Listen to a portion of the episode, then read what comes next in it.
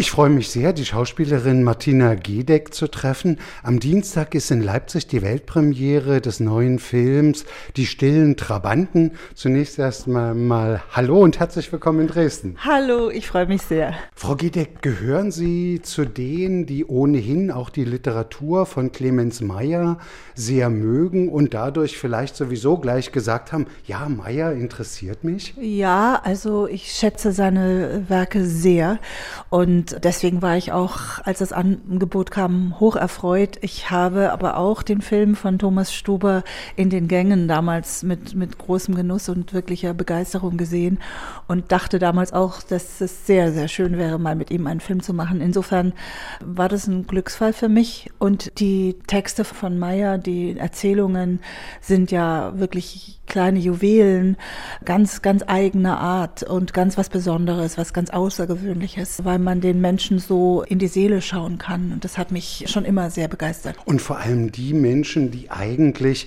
normalerweise nicht im Lichtkegel der Gesellschaft stehen, sondern eher so in der Mitte oder auch am Rand sind. So ist ja auch der Titel für manche zu verstehen, dass diese Trabanten, diese scheinbar nicht zu sehenden Personen der Gesellschaft sind. Im Film sind natürlich mehr die die Lichter der Hochhäuser gemeint. Ich dachte aber, als ich den Film gesehen habe, der könnte eigentlich auch heißen, diese unstillbare Sehnsucht nach Nähe. Da haben Sie völlig recht. Das ist eigentlich das Thema des Films. Es sind ja drei Kurzgeschichten von Meyer, die hier sich einander umschlingen, kann man fast sagen. Und es geht immer um Menschen, die eigentlich ganz für sich sind, sehr abgekapselt, also die für sich stehen, die nicht eingebunden sind in ein soziales Umfeld, kann man so sagen, die sehr einsam sind und eigentlich nicht damit rechnen, dass ihnen noch mal was Besonderes, Neues oder so etwas wie die Liebe widerfährt. Und das Wunderbare finde ich, dass es einfach in allen drei Geschichten Dinge sind, mit denen sie nicht rechnen. Ob es jetzt der islamische Glaube ist, der Kirchbesitzer, der sich da in eine junge Muslima verliebt und plötzlich auch sich anfängt für den Koran zu interessieren. Ob es meine Figur ist, eine Bahnarbeiterin, die nur nachts arbeitet und immer in ihrer Bahnhofskneipe sitzt und plötzlich eine eine Coiffeuse kennenlernt und sich in sie verliebt, obwohl sie eigentlich mit Frauen nicht viel am Hut hat. Oder eben der Wachmann, der eine Geflohene trifft und sich anfängt, um sie zu kümmern. Für jede dieser Figuren ist das Neuland. Es sind alles Dinge, wo sie normalerweise sagen würden, nein, das interessiert mich nicht, damit habe ich nichts zu tun, es hat mit mir nichts zu tun.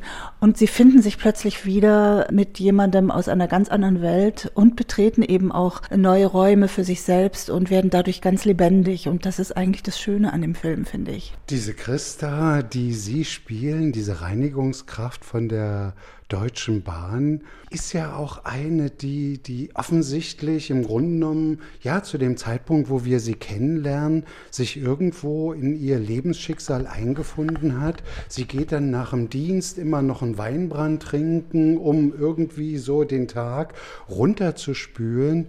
Ähm, reizt sie das auch besonders? Mich hat hier besonders gereizt, dass sie tatsächlich in einer sehr gedemütigten Situation ist. Sie hat Vorgesetzte, sie wird kontrolliert, es wird ihr unterstellt, dass sie nicht sauber arbeitet, nicht gut genug ist. Und das ist ja ein ganz großes Lebensthema, dass man das Gefühl hat, dass man gesagt bekommt, man ist nichts wert oder man ist nicht mehr genug wert. An dem Punkt treffen wir sie.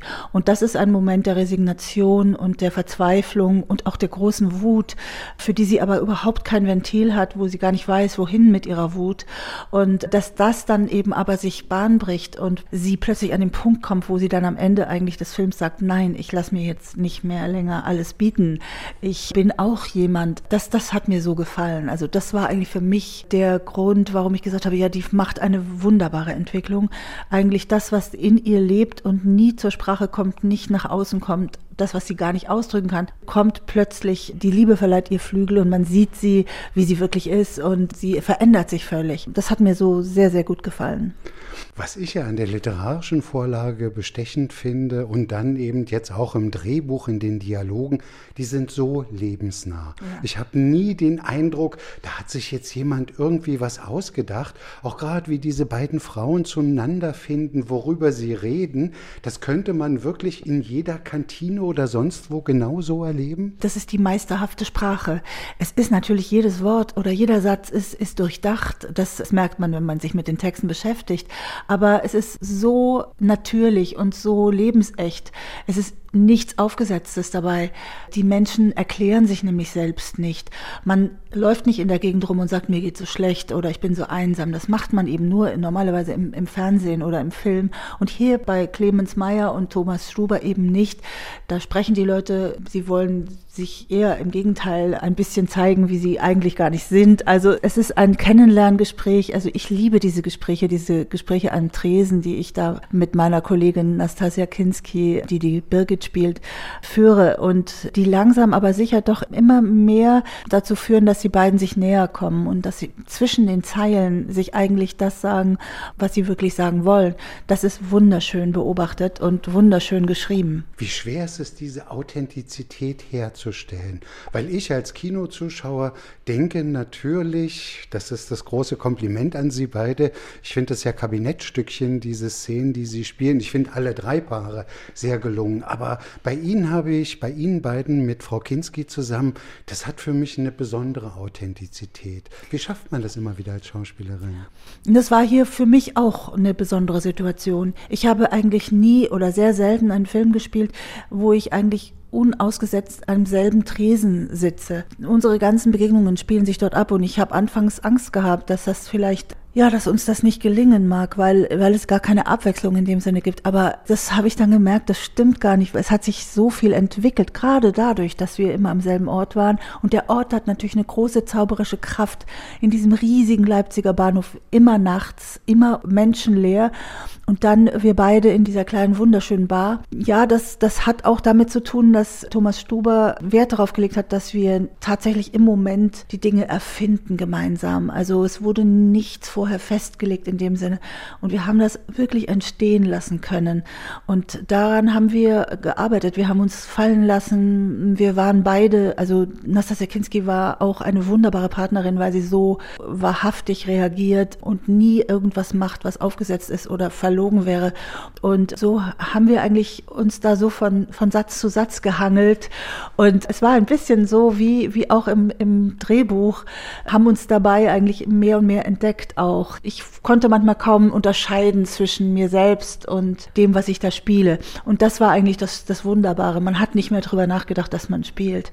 Und das ist ganz was Besonderes. Es passiert selten in der Form, wie, wie es uns hier äh, gelingen durfte. Was ich noch bemerkenswert finde, das sind ja zwei Frauen eigentlich aus dem Osten. Und man denkt dann immer, ja, zur Authentizität gehört auch, das müssen irgendwie zwei Frauen aus dem Osten spielen. Und denkste, ich finde ja, es ist völlig wurscht, weil diese Authentizität des Gefühls, diese Sehnsucht nach Nähe, nach Gefühl, nach Wärme, die ist überall auf der Welt mhm. gleich. Genau.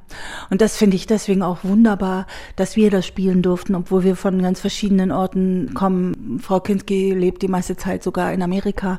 Ich selbst bin ja auch nicht im, im Osten sozialisiert gewesen und dass wir auch jetzt nicht versucht haben, das irgendwie herzustellen.